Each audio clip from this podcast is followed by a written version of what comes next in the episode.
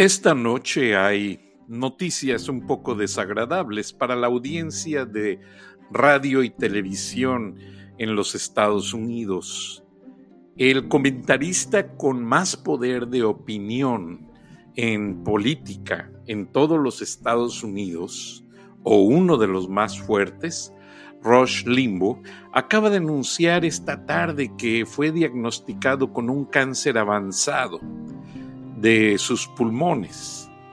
Él, hasta se me cierra la garganta, perdón, él prometió a la audiencia seguir hasta que Dios le permitiera narrando el programa, porque aparte de su programa, él da becas a estudiantes y tiene un centro de análisis político.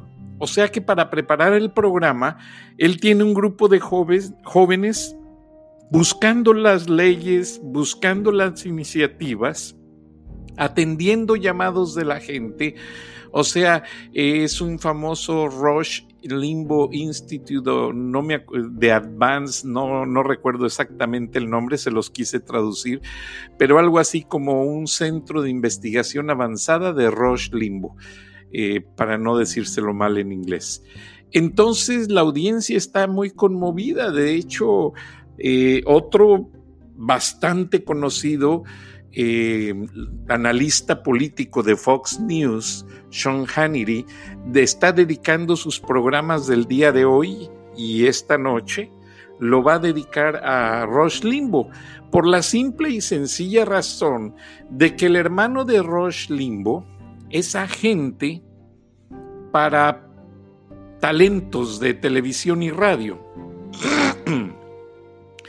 Entonces él fue quien básicamente llevó a Sean Hannity de un pequeño pueblo de Alabama, eh, donde está una base de la NASA, enseguida les digo el nombre, de ahí lo trajo al mercado nacional.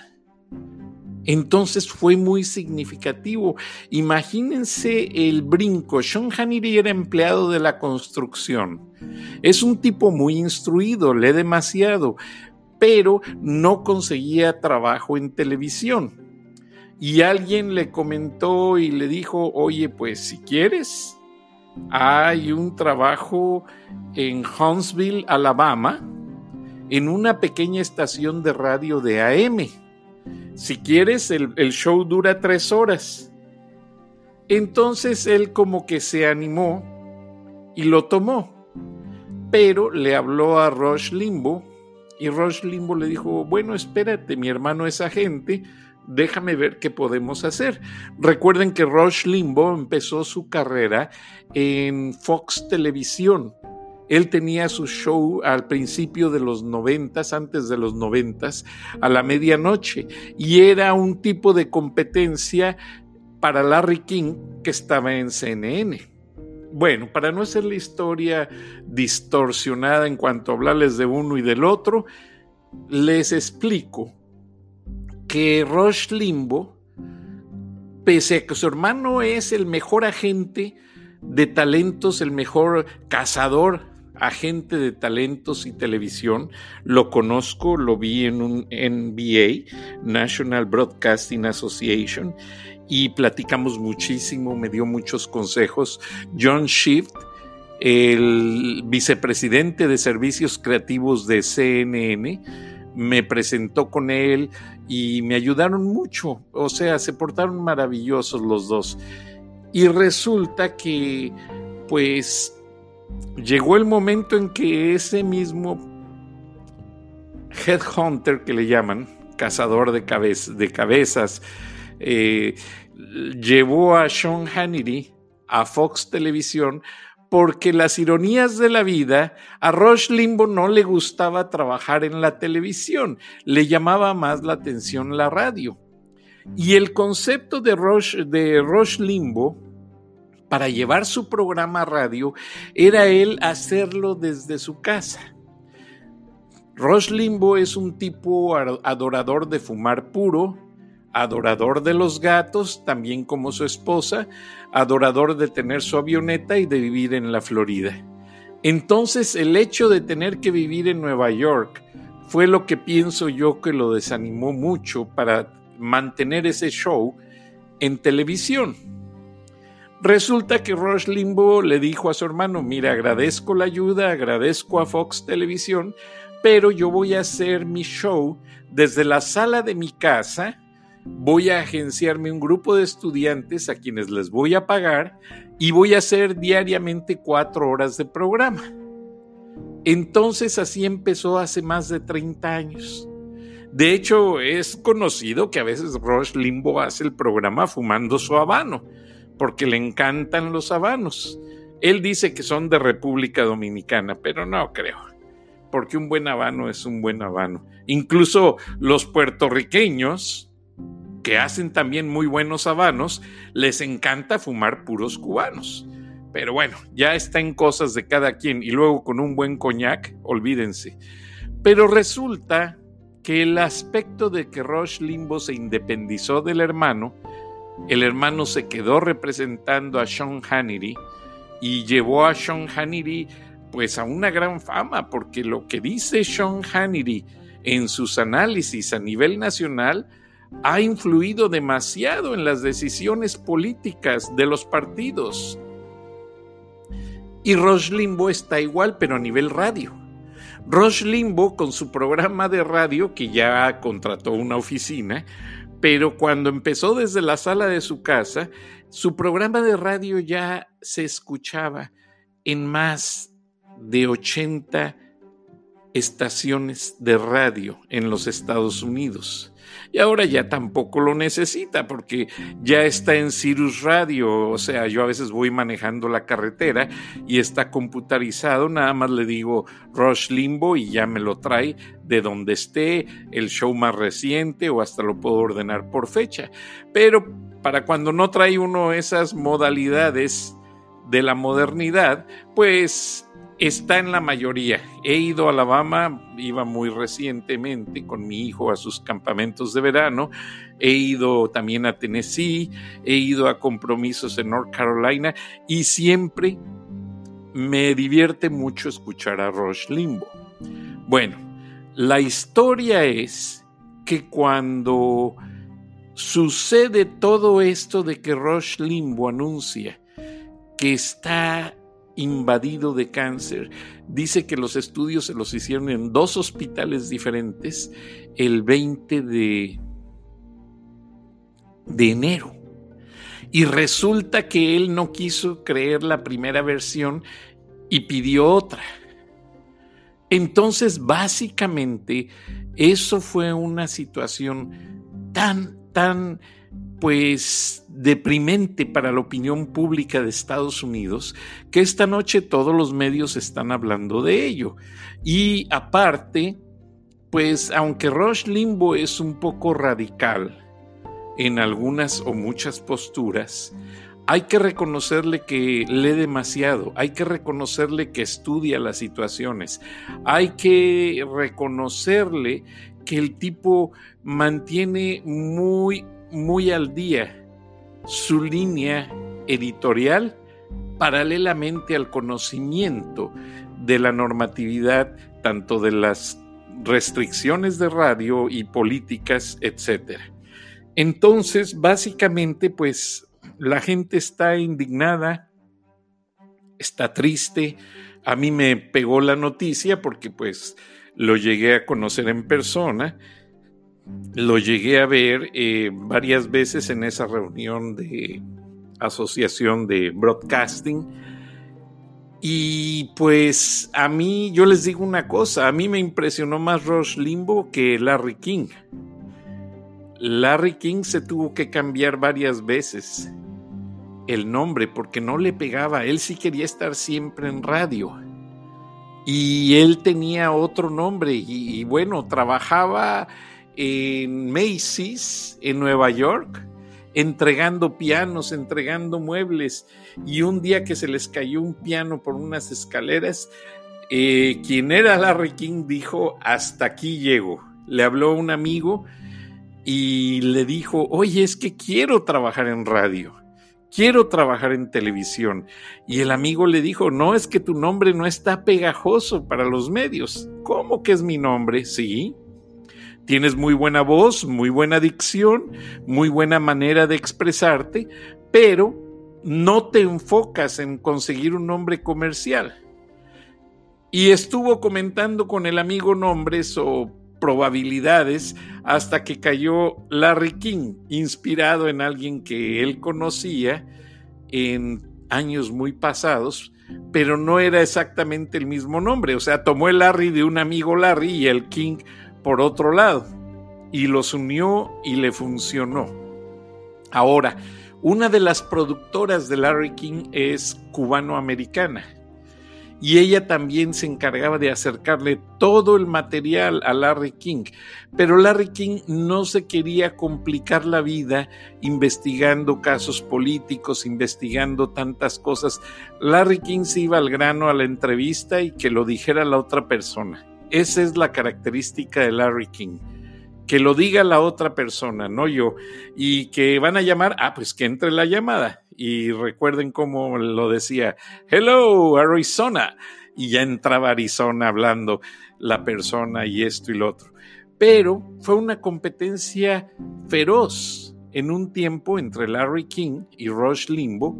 Sin embargo, los dos se coronaron como reyes, Larry King en la televisión por cable y Rush Limbo por la radio a nivel nacional.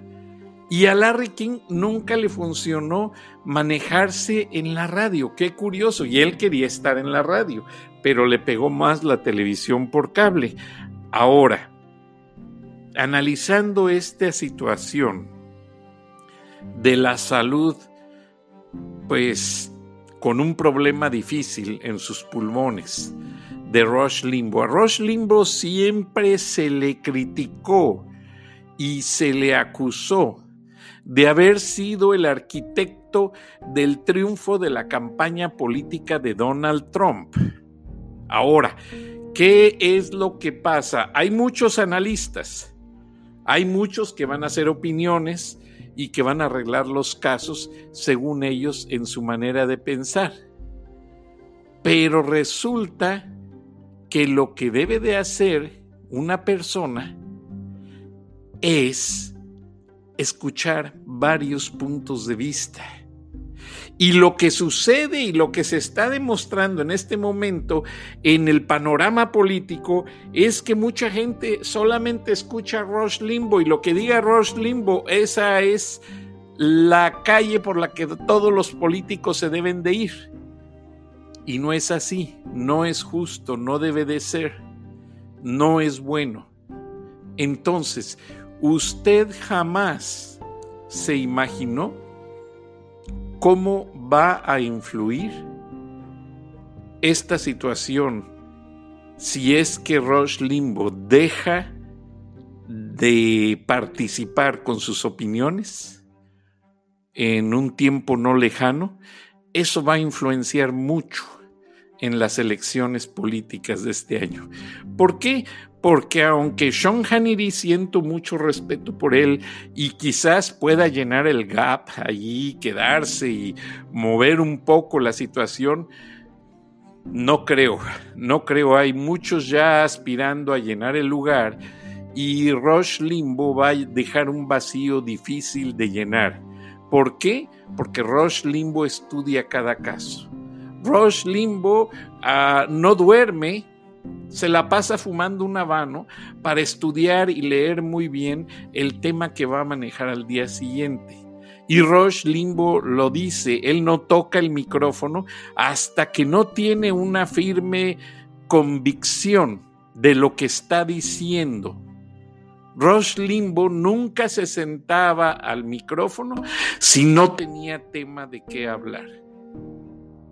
Entonces, eso va a influenciar mucho las campañas que están ya a todo lo que dan. Lo que pasa es que se atravesó el juicio del el juicio político, el famoso impeachment, y bueno, pues eso tiene ahí una situación en jaque eh, para muchas personas.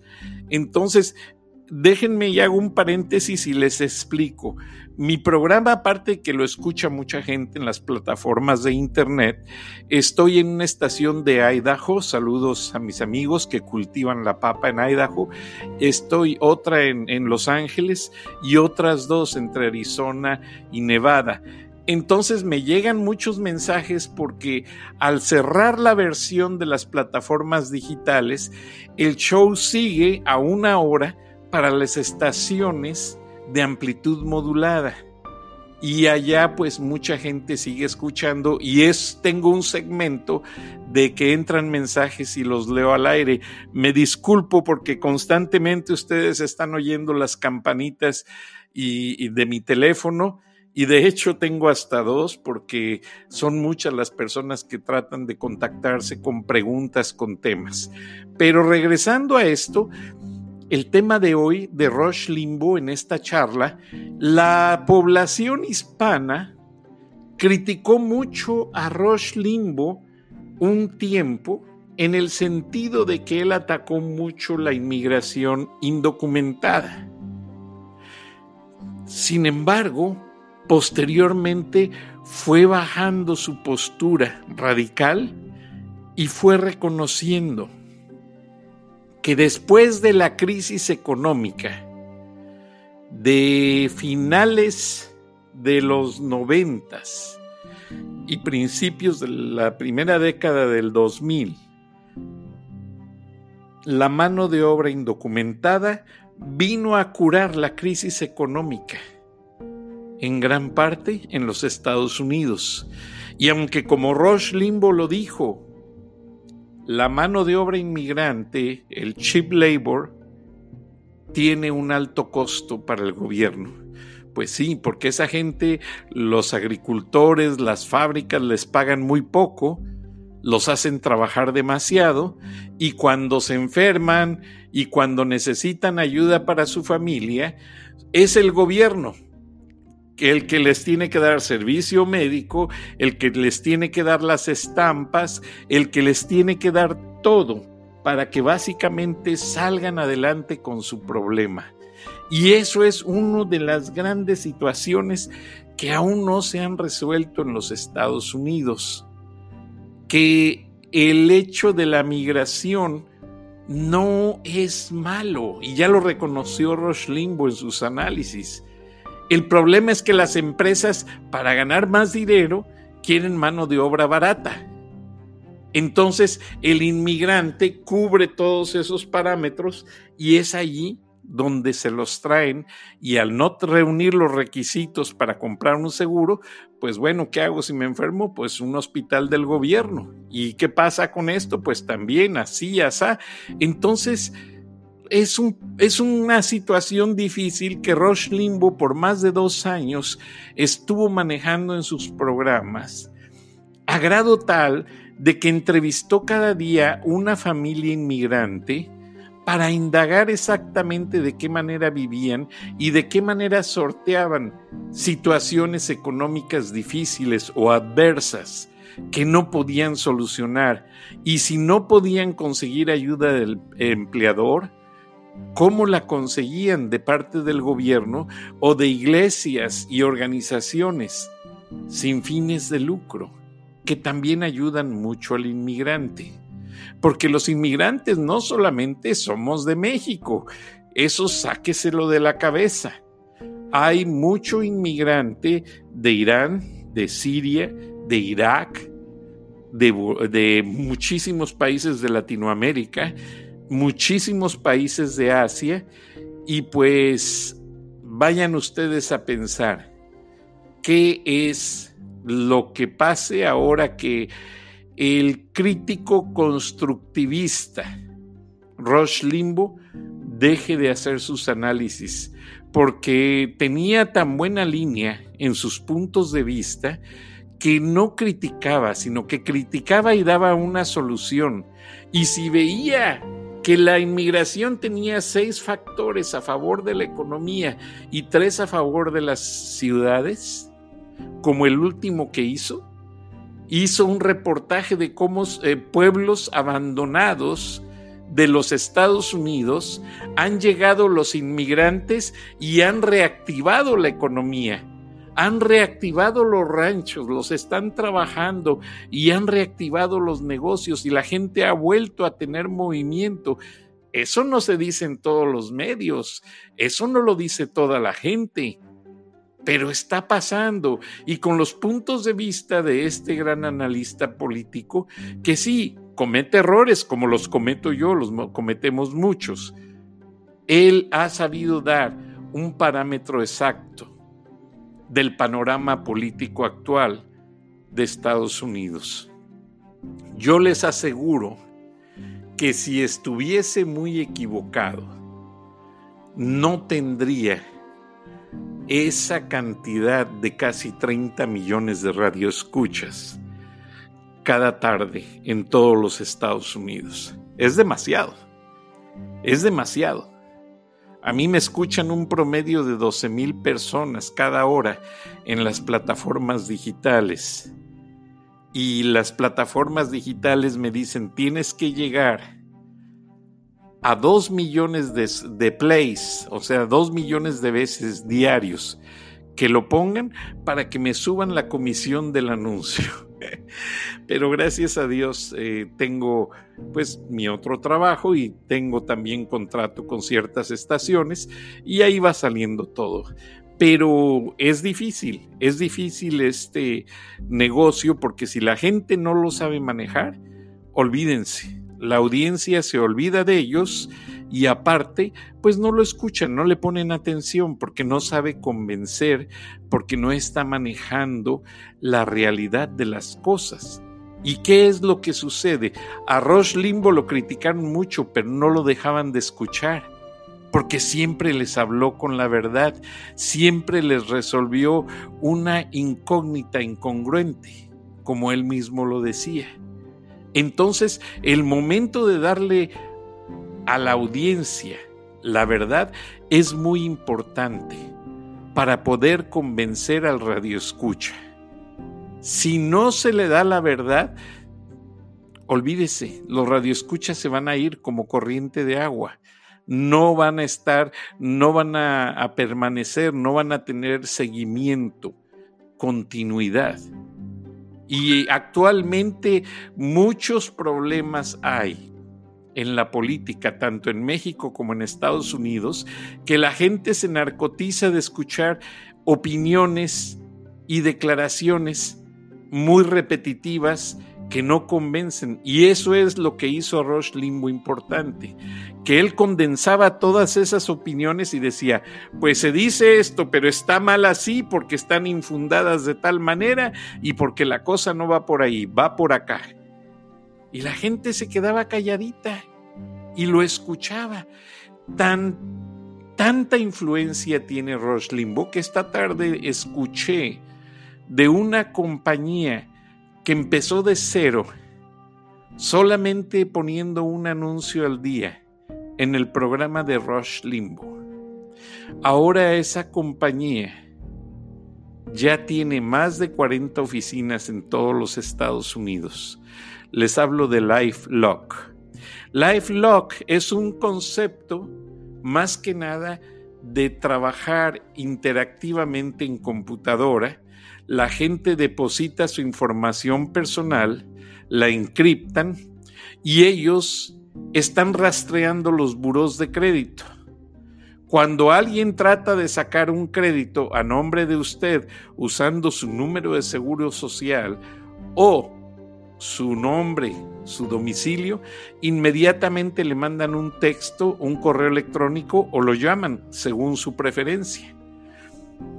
Y si usted dice, no, yo no estoy arreglando ningún crédito en este momento con tal o cual compañía, ellos bloquean, ellos cancelan esa petición de crédito, entonces ya no pasa. En estos tiempos, con tanto robo de identidad, esa compañía creció demasiado y ayudó demasiado a Roche Limbo, básicamente.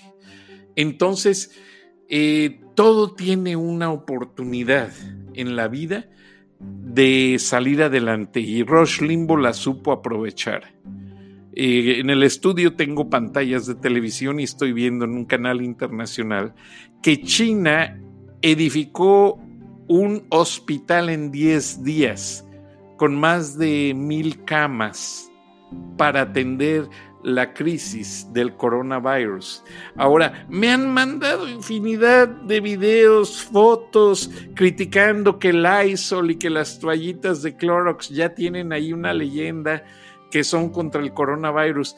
El coronavirus ya existía, igual que existe la influenza desde hace muchos años, pero los virus, los parásitos, como usted le quiera llamar, se van haciendo fuertes y se van haciendo inmunes a las penicilinas y a los antibióticos. Déjeme y le platico cómo, rápidamente. La persona que no se acaba una dosis de antibióticos, por ejemplo, el doctor le da 10 pastillas para que se tome una cada día. Si detiene el tratamiento, a la séptima porque perdió las otras tres pastillas, eso le afecta a usted. Usted se va a aliviar porque aparentemente va a sacar el virus de su cuerpo. Pero cuando le regrese ese mismo virus, ya su cuerpo ya no va a ser tan fuerte inmunemente hablando. Entonces, cuando le receten antibiótico, acábese la dosis, aunque sienta que ya no lo necesita, porque si no, eso fortalece a las bacterias, a los virus, y eso es lo que está pasando en China. Aparte, también me mandaron un video donde ven ahí cómo se comen las ratas y porquería y media. Pero bueno, yo no le he querido dedicar mucho tiempo a ese tema porque son temas que siempre van a suceder. Y además tengo un amigo que conoce mucho del tema y él no descarta que se les haya escapado un virus que los chinos querían cultivar para una guerra biológica porque el futuro de las guerras va a ser ataques cibernéticos y ataques biológicos con bacterias y virus para que todas las personas se enfermen, no se destruya nada y punto y seguido. Ojalá y eso no pase. Pero regresando al tema de Rush Limbo, sí le quiero dedicar todo este programa como un tributo porque él hasta hace dos días le ha estado dando un excelente seguimiento al juicio político sin reclinarse a favor de uno y del otro. Lo que sí ha hecho es que ha sacado mucho los errores de ambas partes, en el sentido de que, bueno, los republicanos no quieren testigos, no quieren evidencia. ¿Por qué? Porque ellos basan su declaración en que los demócratas no presentaron los dos casos ya con una evidencia firme y fundamental. Pero es que los demócratas se aceleraron mucho. Trataron de llevar a estos testigos a la fuerza, testigos que habían sido aliados del presidente Trump en la campaña. Entonces parece ser que por ahí Biden ya no pudo porque Trump, los abogados del presidente Trump dijeron, ah, sí, quieren testigos, bueno, que se presente Hunter Biden, el hijo del ex vicepresidente John Biden, a declarar y con eso nos vamos a ir informando perfectamente qué fue lo que pasó. Lo que sucede es que los abogados de Trump descubrieron que en el pasado gobierno de Ucrania también los demócratas estuvieron presionando para que le dieran esos negocios del gas al hijo de Biden. Entonces ahora como que ya Biden ya no quiere que hablen porque le va a afectar mucho en su campaña política que está corriendo para candidato a presidente de la República. De hecho, eh, había otros candidatos que estaban por encima de él y pues básicamente eh, han bajado y bueno, sigue la polémica. Pero todo el mundo sigue hablando de Rush Limbo. Le deseo que se recupere. A mí me duele porque yo conozco esa calle, la conozco muy de cerca y cada que me informan de un nuevo paciente, lo que hago es orar y pedirle a Dios que estas personas que se enferman de esa terrible enfermedad, que es en miles de modalidades, no sufran y que puedan vivir lo más posible sin efectos secundarios. Les agradezco el favor de su atención. Nos escuchamos mañana. Hasta entonces. Gracias.